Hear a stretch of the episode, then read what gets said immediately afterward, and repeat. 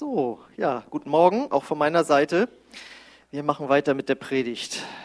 Und wer letztes Mal da war, weiß, dass wir dort eine Predigtreihe begonnen haben mit dem Thema, mit dem Titel Die beste Botschaft der Welt.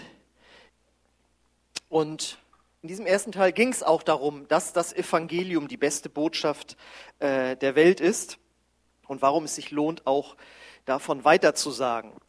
Und heute möchte ich nochmal vertiefen, das klang so ein bisschen auch an letzte Woche, aber ich möchte heute nochmal vertiefen, was uns vielleicht daran hindern könnte, diese beste Botschaft der Welt, das Evangelium, äh, weiterzusagen. Und deswegen trägt die äh, Predigt heute den Titel Schäm dich nicht.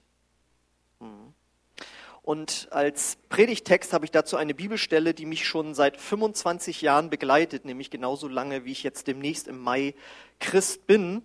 Die finden wir in Römer Kapitel 1, Vers 16. Da sagt der Apostel Paulus, denn ich schäme mich des Evangeliums nicht.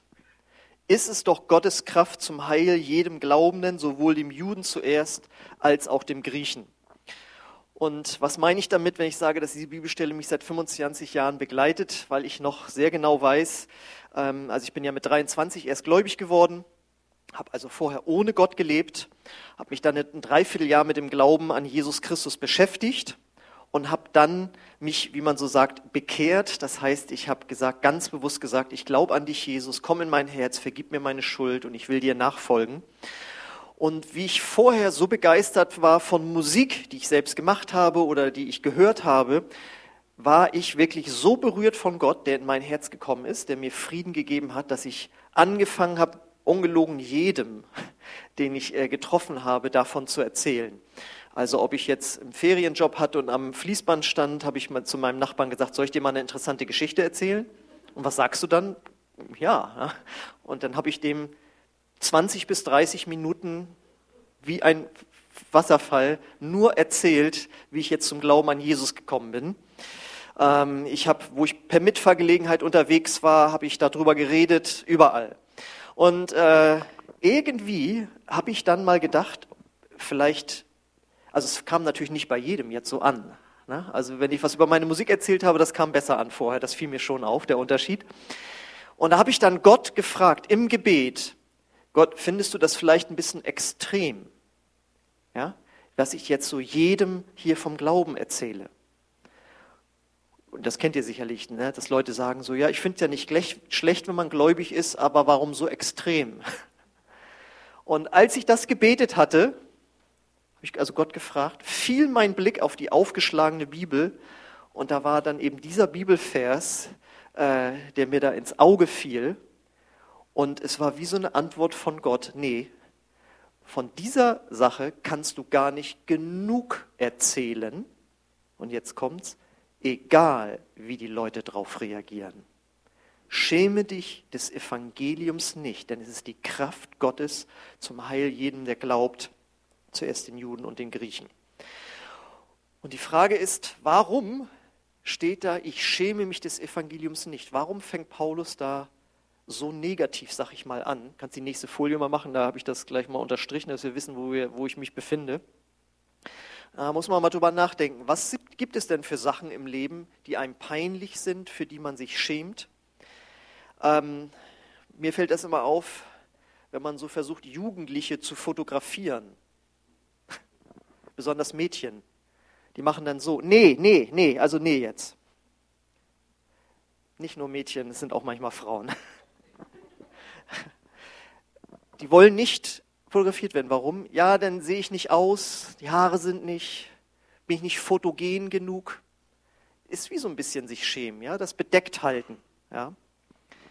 Äh, dann natürlich, äh, wenn man was ausgefressen hat, dass man sich dann irgendwie schämt. Ja, etwas, was man gemacht hat oder was man jetzt darstellt, ist gerade nicht gut oder gut genug. Und beim Evangelium kann es nämlich auch so sein, dass wir uns so verhalten, als wäre das nicht gut oder nicht gut genug oder würde jetzt irgendwie den Maßstäben ja, dieser Welt nicht entsprechen, als wäre es dann doch irgendwie eine peinliche Botschaft. Und wenn man mal drüber nachdenkt, das Evangelium, müssen wir natürlich zugeben, ist auf jetzt die Gesamtheit, sagen wir mal jetzt mindestens unserer deutschen Bevölkerung, nicht unbedingt das, ja, sagen wir mal zum Beispiel, was sofort intellektuell nachvollziehbar ist. Ja, wenn du sagst, ich glaube an Jesus Christus, der von einer Jungfrau geboren wurde. Das hört man sich Weihnachten nochmal an. Ja, aber das wird natürlich schon wie eine Jungfrau hat ein Kind auf die Welt gebracht. Wie soll das denn gehen? Das ist ja intellektuell nicht nachvollziehbar. Oder das Evangelium ist auch nicht unbedingt jetzt schmeichelhaft für denjenigen, dem man es erzählt. Ja, wenn man sagt, Gott liebt dich und hat einen Plan für dein Leben, das ist noch okay. Aber wenn man dann auch sagt, du und alle Menschen und auch du hast dich gegen die Gebote Gottes verfehlt und deswegen sind wir in Gottes Augen alle irgendwo Sünder. Das ist jetzt auch wichtiger Teil des Evangeliums. Das kommt auch dann nicht sofort so gut an. Ja? Dann ist es natürlich auch allgemein nicht sehr gesellschaftskonform, wenn wir mal zum Beispiel denken, äh, was es dann bedeutet, Jesus nachzufolgen. Ja? Im Bereich der Sexualität hat die Bibel Gebote, die uns schützen sollen, die kommen in unserer heutigen Gesellschaft gar nicht mehr gut an. Da wird wahrscheinlich eher schon überlegt, sollte man diese Bibelstellen rausreißen oder übermalen, wie kann das sein? Ist also nicht, das Evangelium ist nicht in allem gesellschaftskonform. Dann ist es natürlich auch insofern nicht ganz, also ist ja nicht unbedingt alltagsnah, sag ich mal, dass man sagt, ich glaube an eine Person, nämlich Jesus Christus, die hingerichtet wurde, was ja jetzt erstmal nicht so erfolgreich irgendwie ist, und dann ist die Person aber wieder auferstanden von den Toten. Hat jemand von euch schon mal erlebt, dass jemand äh, von den Toten auferstanden ist? Also es ist nicht etwas, was unsere Lebenswirklichkeit irgendwie widerspiegelt. Und dann wird dem Evangelium natürlich auch vorgeworfen, es ist nicht besonders tolerant. Denn Jesus sagt, ich bin der einzige Weg zu Gott dem Vater. Und dann sagt er auch noch, und wenn du mir nachfolgen willst, dann gib dein Leben auf und lass dich von mir so verändern, wie ich dich gerne haben möchte. Also wenn man das jetzt alles so mal hintereinander, dann denkt man, okay, das ist jetzt nicht sofort eine Botschaft, wo sofort alle Hurra schreien. Und wenn man dann schon mal schlechte Erfahrungen gemacht hat, dass Leute gesagt haben, so, nee, also sowas, das kann ich nicht glauben oder will ich nicht glauben, ja, äh, dann kann es schon sein, dass man sich äh, anfängt so zu verhalten, als würde man sich schämen. Das würde jetzt keiner so sagen. Aber ich weiß nicht, kennt ihr die sogenannten U-Boot-Christen? Das sind die, die nur Sonntagmorgens auftauchen. Ja? Und damit meine ich jetzt nicht nur in der Kirche auftauchen, sondern ja, also wirklich zeigen, ich glaube, alles, was ich gerade auferzählt habe, das glaube ich auch alles. Nur von Montag bis Samstag wird da kein Wort drüber verloren und man merkt das auch nicht unbedingt. Ähm, man könnte das auch nennen, auf, im Englischen heißt das to keep a low profile. Also als Profil nicht sichtbar. Also auf dem Boden flach hinlegen, wie ein Soldat. Ja, kein Profil zeigen. Und warum ist das so? Weil, wenn man einmal diese Ablehnung gemerkt hat, dass dieses, diese Botschaft eben nicht gleich sofort ankommt, dann ist das etwas, was sich nicht sofort gut anfühlt. Weil keiner von uns möchte abgelehnt werden, möchte in Frage gestellt werden, was den eigenen Intellekt angeht oder die eigene Toleranz. Wir wollen beliebt sein. Das ist menschlich ganz normal. Und dann kann es eben sein, dass man sich so verhält, dass man äh, eben nicht merkt bei jemandem, dass er überhaupt Christ ist. Man kann das dann auch noch theologisch äh, so umformulieren, dass man sagt, na natürlich schäme ich mich nicht, aber ich nenne das dann leise Verben für die frohe Botschaft. Das Problem ist dann nur, das kann so leise werden, dass das kein Mensch mehr hört. Das sagt man dann so, ich falle da nicht immer gleich mit der Tür ins Haus, sagt man dann, sondern ich, ich versuche äh, so zu leben, dass ich gefragt werde.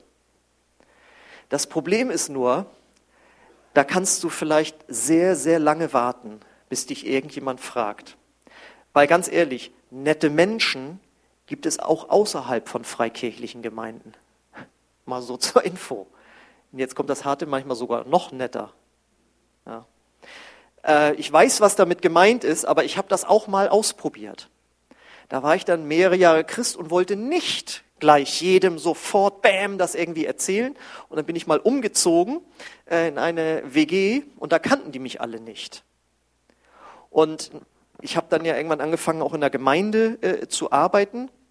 Und dann wurde eben einmal gefragt, was ich dann da jetzt glaube oder so. Oder nee, noch nicht mal, so weit nicht, sondern ich konnte einfach nur sagen, ich arbeite in der Kirche, ich bin irgendwie Christ oder so. Und das war's. Da hat dann keiner mehr nochmal nachgefragt, ja, was ist das denn jetzt oder so. Und dann habe ich in dieser WG nur ein Jahr gewohnt.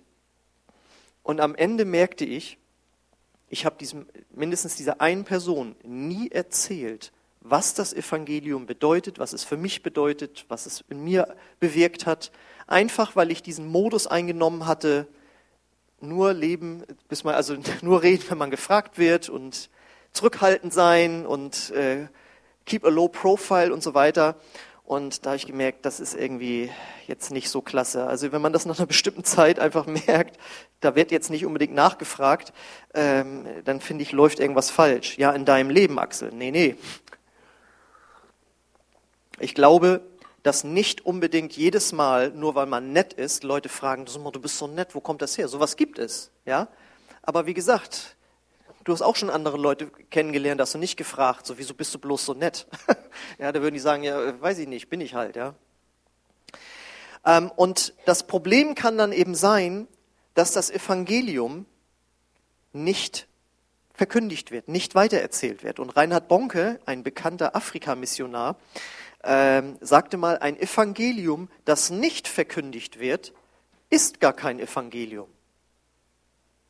Das Evangelium, das nicht verkündigt wird, ist gar kein Evangelium. Können wir sagen, wieso? Das ist doch da in diesem Buch drin, da in der Bibel. Ja, aber das Evangelium entfaltet seine Kraft, von der wir da sprechen, nur dann, wenn es weitergesagt wird und nicht, wenn es in einem Regal irgendwo in einem Bücherschrank steht. Und äh, deswegen glaube ich, hat Jesus ja auch diese eine Bibelstelle verwendet, die wir alle kennen in der Luther-Übersetzung, Matthäus 5,15. Äh, ich habe jetzt aber die Neues Leben-Übersetzung genommen. Da sagt Jesus, niemand versteckt ein Licht unter einem umgestülpten Gefäß. Das ist der, ähm, das Licht unter den Scheffel stellen. Ja? Ähm, er stellt es vielmehr auf einen Lampenständer und lässt es für alle leuchten. Und das Problem kann aber sein, dass wir durch unser Verhalten oder eben Nicht-Verhalten das Evangelium so behandeln, als wenn wir sagen, das ist die beste Botschaft der Welt und ich finde die total klasse und sonntags feiere ich das. Äh, aber dann reden wir nicht mehr drüber und dann ist es wie ein Licht, über das etwas rübergetan wird. Ja? Es wird unter den Scheffel gestellt, in einen Eimer rein oder ein umgestülptes Gefäß.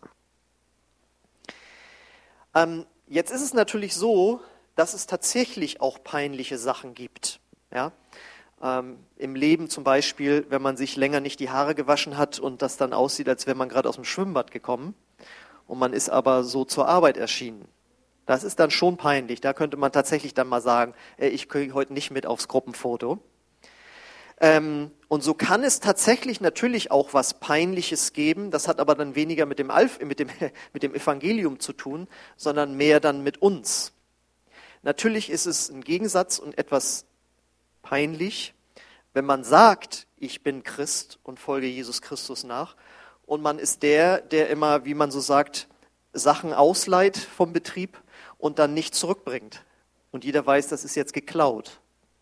Oder wenn man sozusagen der Erste und der Redelsführer ist, wenn äh, über den Chef gelästert wird, dann sind das gewisse Gegensätze, wo es dann ein bisschen peinlich wird und wo es dann vielleicht doch Sinn macht, das Christsein äh, nicht ganz so rauszuhängen, weil das einfach gegensätzlich ist. Ich weiß natürlich, auch ich, wir als Christen sind nicht perfekt. Das heißt, jedem von uns werden Sachen passieren, wo wir denken, oh, das hätte ich jetzt nicht sagen sollen, das hätte ich jetzt nicht machen sollen, oder da hätte ich was sagen sollen, oder da hätte ich was machen sollen. hab's aber nicht gemacht, weil ich mich nicht getraut habe oder nicht drüber nachgedacht habe, was ich da gesagt habe. Das passiert jedem und da möchte ich uns auch entlasten. Wir werden nie perfekt werden.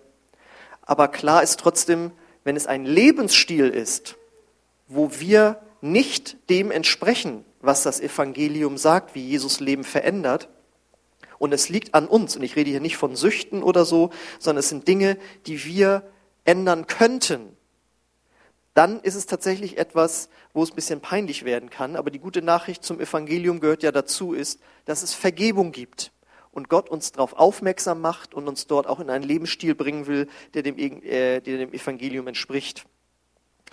Ähm, noch was zum Schämen. Es gibt natürlich auch das Gegenteil davon und das ist wiederum übertriebener Stolz oder fast Arroganz. Ja, also im natürlichen Leben, ja, Germany's Next Top Model, da sind dann irgendwelche attraktiven Frauen, aber die können dann schon so arrogant wieder sein. Also die schämen sich nicht, da in Unterwäsche sich hinzustellen, ähm, aber äh, das ist schon fast Arroganz, die dann rüberkommt. Und das kann auch Christen passieren. Ich weiß noch, wie ich mal ähm, mit einem anderen Christen zusammen im Auto saß und äh, da haben wir mit jemandem, der noch nicht an Jesus glaubt, über den Glauben gesprochen. Und der war aber ganz dagegen. Hatte dann immer Gegenargumente und hat das kritisiert und so weiter. Und ich wollte dann gerade noch mal wieder eine tolle Antwort geben. Und da sagt mein Nachbar dann, der eben auch Christ war, komm, vergiss es, es bringt nichts. Und das hat den hinten dann so fuchsig gemacht, das fand er so frech und unverschämt, so eine Antwort zu geben. Ähm, das kann natürlich auch passieren und das ist dann wiederum etwas, wo Christen dann so von oben kommen. Wir haben ja die Wahrheit und wir wissen, was richtig und was falsch ist und so.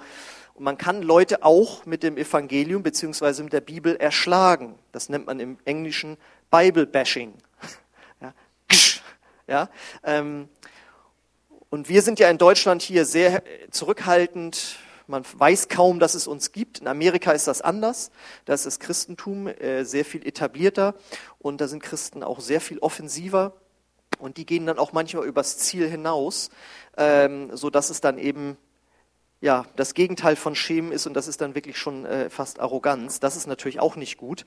Ähm, also das Evangelium, dass wir uns dessen nicht schämen und davon weitersagen soll, soll keine Entschuldigung dafür sein, dass wir irgendwie unsensibel sind oder mit der Holzhammermethode irgendwie vorgehen. Und die Bibel ist da ausgeglichen. Ja, ähm, wir sollen nicht überheblich sein, aber vor allen Dingen sollen wir uns für das Evangelium nicht schämen. Und warum sollen wir uns nicht für das Evangelium schämen? Weil nun mal nichts Peinliches dran ist. Ja, wer bestimmt das denn? Genau. Wer hat den absoluten Maßstab für Wahrheit und Lüge? Was ist richtig und was ist falsch? Den hat Gott. Und wenn wir davon sprechen, äh, dass Dinge peinlich sein könnten am Evangelium, dann ist es eben nur aus der Sicht einer Menschheit, die sich von Gott abgewendet hat. Und weil wir Teil dieser Menschheit, dieser Gesellschaft sind, fangen wir natürlich an in diesen Kategorien, oder haben wir immer in diesen Kategorien gedacht und betrachten jetzt das Evangelium aus einer rein menschlichen Perspektive. Aber das Evangelium ist eine übernatürliche Botschaft und muss aus der Sicht Gottes gesehen werden.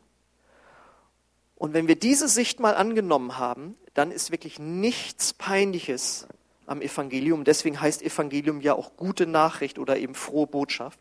Denn, und das ist die nächste Folie, das Evangelium ist, die, ist Gottes Kraft zum Heil jedem Glaubenden. Das Evangelium wirbt nicht damit, dass du dann beliebter wirst, wenn du es verkündigst oder danach lebst, sondern die größte Werbung für das Evangelium ist, dass es dich rettet. Wovor rettet das Evangelium? Was bedeutet es, dass es Heil bringt? Es rettet dich vor der ewigen Verdammnis. Und wenn es die gibt, und die Bibel sagt, sie gibt es, denn die Menschen haben eine ewige Seele bekommen und nach dem Tod wird sich entscheiden, hast du Vergebung für deine Schuld in diesem Leben bekommen durch Gott oder nicht? Wenn du sie nicht bekommen hast, musst du quasi die Konsequenz deiner Schuld, die jeder Mensch hat vor Gottes Geboten, tragen. Und das bedeutet, da wir ewige Seelen sind, dass wir ewig von Gott getrennt sein werden. Und wo Gott nicht mehr ist, da ist die Hölle. Da ist nicht der Himmel, da ist kein Frieden, da ist keine angenehme Situation, sondern das ist das Schrecklichste, was einem Menschen passieren kann. Und das Evangelium, sagt Paulus jetzt, ist die Kraft, die uns rettet davor, die uns heil macht, die uns heilt, die uns da rausholt, die uns innerlich gesund macht, die uns einen Stand gibt vor Gott, wo wir sagen können, wir sind in, im Reinen mit Gott, wir sind in Ordnung vor Gott. Und das ist etwas, was viele im Laufe des Lebens, auch Christen, vergessen. Es geht beim Evangelium nicht nur darum, dass es uns in diesem Leben hier besser geht, und wir ein gutes Gefühl haben, wenn wir hier in diesen Gottesdiensten sind und die Leute nett sind und die Musik gut war und die Predigt auferbauend war und Gott uns hilft bei unseren äh, Rechnungen und Problemen in der Ehe, in der Familie, im Betrieb, sondern zuerst rettet das Evangelium davor, dass wir verloren gehen. Und das ist ein so starker Wert, das ist das Wichtigste, die wichtigste Entscheidung, die ein Mensch treffen kann dafür, für das Evangelium, da ist es nebensächlich, ob Menschen glauben, dass Jesus von einer Jungfrau geboren wurde, ob Menschen glauben, dass es nur ein oder mehrere Wege zu Gott gibt, ja, ob die Gebote Gottes gut sind oder schlecht sind, das toppt alles. Es ist Gottes Kraft zum Heil jedem Glaubenden. Und das Geniale am Evangelium ist, wir bekommen es geschenkt wenn wir anfangen daran zu glauben. Das gibt es in keiner anderen Weltreligion. Und das ist der Hammer. Ja, wir müssen uns mit der größten Konsequenz, die ein Mensch erleben kann, nämlich das ewige Gericht Gottes, auseinandersetzen. Und dann kommt Gott und sagt, und ich schenke euch das Heil, wenn ihr nur an Jesus glaubt und ihm nachfolgt. Und das Starke ist, wir müssen das nicht nur einfach glauben, das wird irgendwann mal nach dem Tod irgendwie pass passieren, sondern die Bibel sagt, es ist zum Heil jedem Glaubenden. Und das Starke ist, das fängt tatsächlich in diesem Leben schon an. Ich hoffe, du als Christ hast erlebt, dass Frieden in dein Herz eingezogen ist, weil du Vergebung bekommen hast, dass deine, dein Herz von neuem geboren wurde, dass du eine Beziehung hast zu Gott dem Vater, dass das Suchen aufgehört hat nach Erfüllung und Erfüllung und Erfüllung in dieser Welt und die Welt kann es nicht geben. Ich hoffe, dass du schon mal erlebt hast, dass Gott dein Herz geheilt hat, wo du hast, wo er hat, wo du vielleicht jemandem vergeben konntest, ja, dass du körperliche Heilung erlebt hast, wie wir das gerade gehört haben dass du Befreiung erlebt hast von ja, Dingen, die dich runtergezogen haben, die dich gezwungen haben, bestimmte Dinge zu tun und dass du Veränderung deines Charakters erlebt hast. Ich habe da neulich mal überlegt, so, ja, wo hat Gott mich jetzt eigentlich in den letzten 25 Jahren verändert? Weil man denkt ja dann manchmal so über seine eigenen Macken nach und welche Nachteile man doch irgendwie hat oder so. Und dachte ich so, okay, das fing damit an, äh, dass du aufgehört hast zu lügen. Okay, ja, das kann ich mich noch erinnern, ja. Dann, dass ich aufgehört habe zu lästern. Damit will ich nicht sagen, dass mir das in 25 Jahren nicht schon mal wieder passiert ist, aber wie es vorher fahrplanmäßig war, das hat da wirklich aufgehört.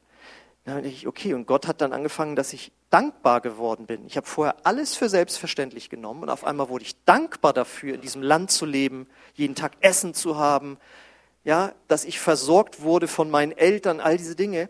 Ich will jetzt nicht, äh, das, auf jeden Fall dachte ich ja, okay, dann ist das noch passiert und das und da, da ist ja schon doch eigentlich einige, eine ganze Menge passiert. Und ich hoffe und glaube doch auch, dass ihr Ähnliches bei euch erlebt habt und gemerkt habt, dieses Heil, diese Beziehung zu Gott, die jetzt da ist und bis in die Ewigkeit in den Himmel reichen soll, die hast du jetzt schon erlebt und daraus kannst du Schlussfolgern, weil du das jetzt schon erlebt hast, und die Bibel hat es dir versprochen, dann wird auch das andere, nämlich dass du die Ewigkeit bei Gott verbringen wirst, auch stimmen. Das können wir jetzt noch nicht sehen, aber das wird kommen und du kannst Schlussfolgern. Das Evangelium hat das jetzt schon vollbracht bei dir und es wird auch noch diese ewige Errettung äh, dir bringen. Und das bedeutet, dass Jesus ein Held ist, auf den wir stolz sein können. Und worauf oder ja, auf wen man stolz ist, über den spricht man in der Regel auch. wenn du mit Eltern zusammenkommst, die kleine Kinder haben oder die können nachher Erwachsene sein, irgendwann werden sie drauf kommen, was er oder sie jetzt macht. Ob es losgegangen ist, er oder sie kann jetzt laufen, er oder sie hat jetzt die ersten Worte gesprochen, er oder sie ist jetzt eingeschult worden, er oder sie hat jetzt Abitur gemacht, er oder sie hat jetzt äh, Studium begonnen oder Ausbildung begonnen. Bis dahin gehen er und er, er oder sie verdient jetzt so und so viel Geld. Also was ich. Ja, ähm, Kinder, Eltern sind in der Regel stolz auf ihre Kinder und erzählen davon. Jungs fragen sich irgendwann mal in der Grundschule, was macht dein, was arbeitet dein Papa eigentlich da? Ja, meiner macht das und das. Mein Papa kann das und das. Worauf oder worauf, auf wen man stolz ist, von dem erzählt man. Ein Freund erzählt von seiner Freundin, zeigt ein Foto oder umgekehrt. Und wenn man hier in der Gegend wohnt, ist man jetzt auch wieder stolz auf Werder Bremen. Hm. Läuft da jetzt wohl ganz gut, habe ich neulich gehört. Ja, also was man gut findet, davon erzählt man. Hasse gehört, wie gut sie wieder gespielt haben. Und deswegen sollten wir auch stolz sein auf Gott, auf Jesus, auf das Evangelium und uns nicht schämen. Weißt du, und natürlich wird es immer Menschen geben, die das trotzdem peinlich finden, woran du glaubst. Aber weißt du was, das ist dann ihr Problem. Was meint ihr, wie viele Menschen damals in der Zeit von Noah und als er seine Arche gebaut hat, wie peinlich die das fanden, dass der da ein Schiff baut, obwohl gar kein Wasser in der Nähe war. Nur weil er gesagt hat, Gott hat zu mir gesprochen, es wird eine große Flut kommen. Die haben den ausgelacht. Hast du wieder Noah, der baut da immer noch dran rum. Wir würden uns freuen, wenn es mal ein bisschen regnet. Ja, für die Ernte wäre das ganz gut. Und der baut da, was für ein Vollidiot. Aber wir wissen aus der Geschichte, die hatten dann ein ziemlich großes Problem, weil irgendwann kam die Flut und sie sind alle jämmerlich ertrunken. Das heißt also, wenn andere dein Glauben, dein Evangelium peinlich finden aufgrund irgendwelcher Sachen, dann ist das nicht dein Problem. Es kommt darauf an, wie du deinen eigenen Glauben findest, wie du Jesus findest. Und das wirkt in sich schon, das ist schon in sich attraktiv. Das heißt anziehend. Ja, ich weiß noch, äh, wie ich angefangen habe in der fünften Klasse, mich für Rockmusik zu begeistern. Und ich, ich sehe das heute noch, wie ich da mit jemandem in meinem Zimmer saß und dem irgendwelche Stücke vorgespielt habe und dann immer gesagt habe, pass auf, jetzt, pass auf, jetzt gleich die, das, hör dir das mal an jetzt. Oh, cool, ne? Und äh, der saß daneben und offensichtlich war das nicht so ganz zu seinem Musikgeschmack, aber er freute sich daran, wie ich mich daran freute. Das fand er irgendwie cool. Und äh, der Begründer der methodistischen Kirche, John Wesley, äh, und die, die methodistische Kirche, von der man sagt, oder diese Bewegung, die er ausgelöst hat in England, ähm, hat verhindert, dass in England das Gleiche geschieht wie in Frankreich, nämlich die Französische Revolution, ja, wo ja viele, viele Menschen sterben mussten, ja, unter der Guillotine und sonst was. Ähm, der hat mal gesagt, oder er wurde gefragt, warum kommen so viele Leute, um dein Evangelium zu hören? Die frohe Botschaft von Jesus. Warum kommen sie, um dich predigen zu hören? Und er so, auf Englisch, I set myself on fire and then the people come and watch me burn. Ich zünde mich selbst an und dann kommen die Leute, um mich brennen zu sehen. Ja? Oder es gibt eine Geschichte, ich glaube, es war sogar Mark Twain, dieser Autor von ähm, Tom Sawyer und Huckleberry Finn. Und der war unterwegs und dann fragte einer, wo gehst du hin? Ich gehe jetzt und höre mir eine Predigt von Dwight L. Moody an. Das war ein Evangelist damals in Amerika. Und der so, glaubst du etwa das, was der predigt? Nee, aber er glaubt es. Und das wollte er sich mal anhören. Wenn jemand so begeistert von seinem Glauben predigt, über Jesus predigt, über das Evangelium, das muss man sich mal anhören, das muss man sich mal angucken. Und wie viele Menschen sind deswegen dann schon zum Glauben gekommen, weil sie dann da waren und gesagt haben am Anfang, ich kann das nicht ganz nachvollziehen, aber irgendwas ist da. Da ist irgendwas. Und sie haben sich dann für die Botschaft äh, geöffnet. Aber es fing damit an, dass einer sich nicht des Evangeliums geschämt hat und nicht darauf geachtet hat, wie die Leute darauf reagiert haben. weil um zu John Wesley, über den habe ich ja schon mal vor ein paar Jahren eine Predigt hier gehalten, das war der, der Zehntausende von Kilometern durch Großbritannien geritten ist, um das Evangelium zu verkündigen. Und äh, der hat sich so viele Feinde gemacht, dass, sie, äh, dass er beworfen worden ist mit Steinen, wo er hingekommen ist. Ja? Ähm, der hat nachher gezählt, an welchem Tag er mal nicht irgendwie äh, äh, angegriffen wurde. Das heißt, er hat sich wirklich nichts draus gemacht, dass Leute sein Evangelium abgelehnt haben. Hätte er gesagt, ah nee, das wollen die ja wieder nicht hören und da äh, dann werde ich wieder angegriffen und so, dann wäre eben nicht die methodistische Gemeindebewegung entstanden und dann würde England heute noch gewisse Probleme haben, die sie dadurch dann nicht mehr hatten. Ähm, was ist noch toll am Evangelium, das ist die nächste Folie. Es gilt für jeden. Es gilt, hier heißt es zuerst dem Juden als auch dem Griechen. Und das bedeutet für jemand, der das damals gehört hat, wie Moment mal, das Evangelium ist noch für mehr Menschen als nur die Juden, weil die Juden waren ja Gottes auserwähltes Volk und die Heiden waren gottlos und sie waren eben diejenigen, die von Gott erwählt waren. Und dann heißt es auf einmal, nee, nee, das ist für jeden Menschen, nämlich auch für die Griechen, also die sogenannten Heiden. Und für uns ist das ganz normal, wir fahren ja in Urlaub nach Griechenland, finden das klasse. Aber für einen Juden war ein Grieche, also das war ein Schimpfwort. Ja? Das war nämlich ein Heide. Das heißt, für Leute, die die, Griechen ab, äh, die die Juden abgelehnt haben, kam auf einmal das Gleiche in Betracht wie für die Juden, nämlich du kannst mit Gott in Kontakt kommen. Und das heißt für uns heute, ja, wenn es Menschen gibt, die du nicht magst, wo du denkst, die sind ja völlig daneben, zum Beispiel deine Feinde, für die gilt das Evangelium ganz genauso. Es gibt ja diesen Satz, es geht kein Mensch über die Erde, den Gott nicht liebt. Das heißt, alle Menschen sollen gerettet werden. Egal welcher Religion, egal welcher politischen Ausrichtung, egal welcher sexuellen Orientierung, egal wo sie herkommen aus jeder Nation. Und deswegen sind wir Menschen, äh, sind wir als Christen unterwegs auf der ganzen Welt. Stichwort äh, Weltmission. Vor über zehn oder vor zehn Jahren, glaube ich, war das ungefähr, sind ja in der Türkei äh, Christen ermordet worden für ihren Glauben.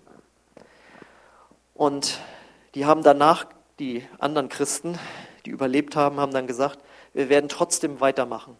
Wir werden uns nicht verstecken und nicht in den Untergrund gehen. Wir haben immer gewusst, dass unsere Arbeit Leiden mit sich bringt. Wissen wir das auch? Also wir werden hier nicht mit dem Tode bedroht. Trotzdem verhalten wir uns manchmal so unauffällig, weil es könnte ja jemand sagen, das ist aber ein bisschen extrem, das ist aber ein bisschen intolerant. Der Grünpolitiker Volker Beck sagte mal, dass Glaubenswechsel und Missionierung, also das Werben für den eigenen Glauben als Teil der Glaubensfreiheit für alle Glaubensgemeinschaften gleichermaßen unveräußerlicher Teil der Menschenrechte sind. Evangelisieren ist ein Menschenrecht, ein Recht, das wir in Anspruch nehmen sollten. Und die Menschen, die Jesus noch nicht kennen, haben das Recht von ihm zu hören. Es ist ein Menschenrecht, auch das Evangelium zu hören. Das sagte mal jemand, der in Afghanistan äh, von Jesus weiter gesagt hat. Und das ist, glaube ich, das Land vor oder nach Nordkorea, äh, wo die Christenverfolgung am größten ist. Und lass uns doch unser Recht hier in Deutschland wahrnehmen, von Jesus weiterzusagen, das Evangelium weiterzusagen selbstbewusst dabei zu sein und uns nicht dafür zu schämen. Und wenn es dir passieren sollte, dass du an einer Stelle nicht den Mund aufgemacht hast, wo du es tun können, dann sag Gott, Gott vergib mir, gib mir eine neue Chance. Wir gehen einfach sofort weiter, ja, weil die Situation ist oft, ja, wo wir denken, jetzt hätte ich oder hab dann aber nicht. Lass uns uns aber auch nicht kleinreden im Sinne von, naja, ist ja egal und so. Nein, das sind Chancen, die Gott uns gibt und lass uns die selbstbewusst wahrnehmen. Und nächste Woche werden wir uns darüber, also unterhalten, also ich werde euch darüber aufklären, wie wir das ganz praktisch machen können. Und ich lade euch ein, mal drüber nachzudenken, Was würde es wohl bedeuten, wenn jeder der hier anwesenden Christen, inklusive mir, sich nicht schämen würde für das Evangelium? Das heißt nicht keep a low profile, leise werden für die frohe Botschaft, erst sprechen, wenn man angesprochen wird, sondern selbstbewusst und stolz von seinem Glauben weitersagen würde, so wie Eltern über ihre Kinder sprechen oder Fans von ihrem Verein. Wir haben jetzt hier über 150 Mitglieder.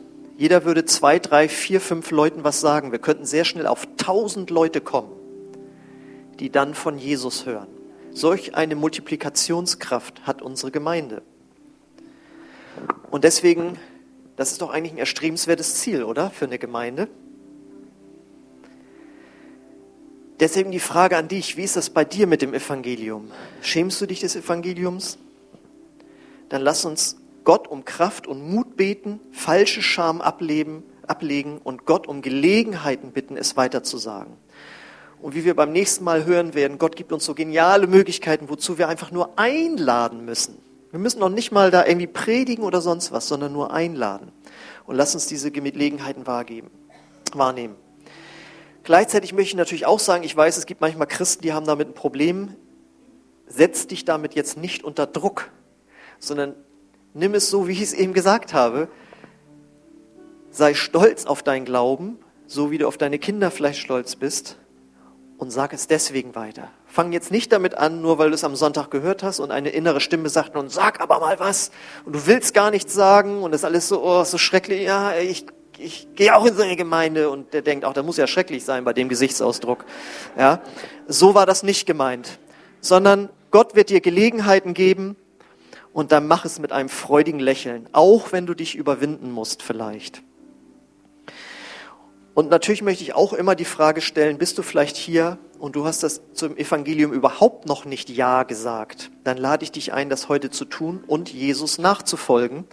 Er wartet auf dich und will dir gerne vergeben und lädt dich ein, Teil der Familie Gottes zu werden.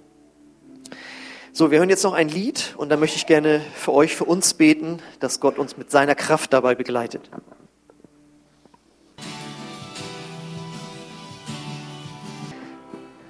Ja, wir danken dir, Herr, dafür, dass wir Ja sagen durften zu dir, weil irgendjemand sich nicht geschämt hat, sondern uns eingeladen hat, den Glauben bezeugt hat an dich. Und dafür wollen wir dir danken, Herr. Herr, wir wollen beten, dass du uns zu solch mutigen Menschen machst. Und du siehst, wie oft uns der Mut fehlt. Aber ich danke dir, dass du uns immer wieder neu ermutigst, Herr, dass du uns nicht aufgibst, Du hast mit einem Petrus weitergemacht und darauf deine Kirche gebaut, der dich verleugnet hat. Und danke, Herr, dass du uns nicht unter Druck setzt, sondern dass du uns Gelegenheiten gibst, natürliche Gelegenheiten im Alltag. Herr, aber bevor die kommen, wollen wir wirklich unser Verhältnis zu dir oder zum Verhältnis zu deinem Evangelium einfach ganz neu klären und sagen, Herr, wir wollen uns nicht für das Evangelium schämen, weil es ist das Heil für die Menschen, die dran glauben. Und danke dafür, dass du damit jeden erreichen willst, Herr. Auch unsere persönlichen Feinde, Menschen, die uns ablehnen. Egal wer es ist. Aber vor allen Dingen sind es ganz, ganz viele Menschen, die gar keine Meinung dazu haben, weil sie nichts darüber wissen. Und wir wollen jeden damit erreichen, den du uns zeigst. Und ich möchte dich jetzt einladen, wenn du hier bist und von Gott gebraucht werden möchtest dann möchte ich gerne für dich beten, dann möchte ich dich segnen. Vielleicht möchtest du deine Hand als äußeres Zeichen, dass du innerlich empfangen möchtest, öffnen, deine Hände öffnen dafür und, und sagen, Gott, hier bin ich. Gib mir diesen Segen der Führung hin zu Menschen, die dich kennenlernen sollen. Auch wenn ich zuerst abgelehnt werde. Auch wenn sie nicht Ja sagen dazu. Vater, du siehst jeden, der sich danach ausstreckt jetzt. Und ich bete, Heiliger Geist, dass du ihn und sie erfüllst mit der Freude darüber, zu dir zu hören, gehören. Und dass wir gemeinsam uns darin unterstützen, Menschenfurcht zu überwinden. Danke, Vater, dass du uns nicht überforderst, aber du forderst uns auch heraus. Danke für diese Spannung, in der wir leben dürfen, die uns weiterbringt und die dein Reich voranbringt. Und ich bete für jeden, der jetzt hier ist und der Ja zu dir sagt in dieser Weise, dass du ihm Gelegenheiten gibst, in den nächsten Wochen mit Menschen über den Glauben zu sprechen und nicht nur, wenn wir gefragt werden, sondern etwas hineinzubringen ins Gespräch, was auf dich hinweist. Danke, dass du uns dazu gebrauchen willst, Herr. Danke, Vater, für deine Liebe, mit der du uns erlöst und errettet hast. Und wir danken dir, Jesus, und wir sagen, Jesus, du bist unser Held und wir sind stolz auf dich. Und danke, Herr, dafür, dass du uns gebrauchst, trotz unserer menschlichen Schwachheit. Und ich danke dir, Herr, dass du auch heute noch rettest, dass dein Evangelium genauso stark ist wie damals. Dort, wo es verkündigt wird, entfaltet es seine Kraft. Und diese Kraft wollen wir erleben. Und ich danke dir, dass deine Kraft jetzt auch heute Morgen hier ist. Und während unsere Augen geschlossen sind, möchte ich fragen, wer ist heute Morgen hier, der dieses Evangelium annehmen möchte, Ja sagen möchte zu Jesus? Oder wenn du hier bist, du möchtest zurückkehren zu Jesus, du möchtest ganz neu mit ihm leben, dann lade ich dich ein, dass wir jetzt gemeinsam ein Gebet, Gebet sprechen, wo du Jesus in dein Leben aufnehmen kannst oder neu aufnehmen kannst. Und Gott nimmt dich an, Jesus vergibt dir, Jesus geht neu mit dir los oder er geht mit dir das erste Mal los. Aber sei dir bewusst, es ist eine Herzensentscheidung, die dein ganzes Leben unter die Herrschaft von Gott stellt und dein ganzes Leben umkrempeln wird. Wenn du dazu bereit bist, dann lade ich dich ein, bete jetzt einfach dieses Gebet Satz für Satz mit ich bete es Satz für Satz vor und wenn das deinem Herzen entspricht, dann sprich es einfach laut mit uns mit. Jesus, ich komme jetzt zu dir. Und ich danke dir für dein Evangelium, dass du für mich gestorben bist und auferstanden bist. Vergib mir meine Schuld und komm du in mein Herz. Danke, dass du mich jetzt angenommen hast. Amen. Amen.